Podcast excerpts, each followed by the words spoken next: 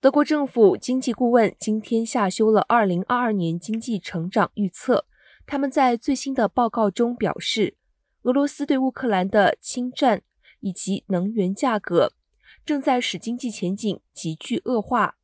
根据德国经济专家委员会现在的预期，德国今年国内生产毛额 GDP 只比去年成长了百分之一点八，低于此前预计的成长百分之四点六。他们表示，随着能源成本和供应链中断继续推升全球各地物价，他们预计通货膨胀在二零二二年达到数十年来的最高点百分之六点一。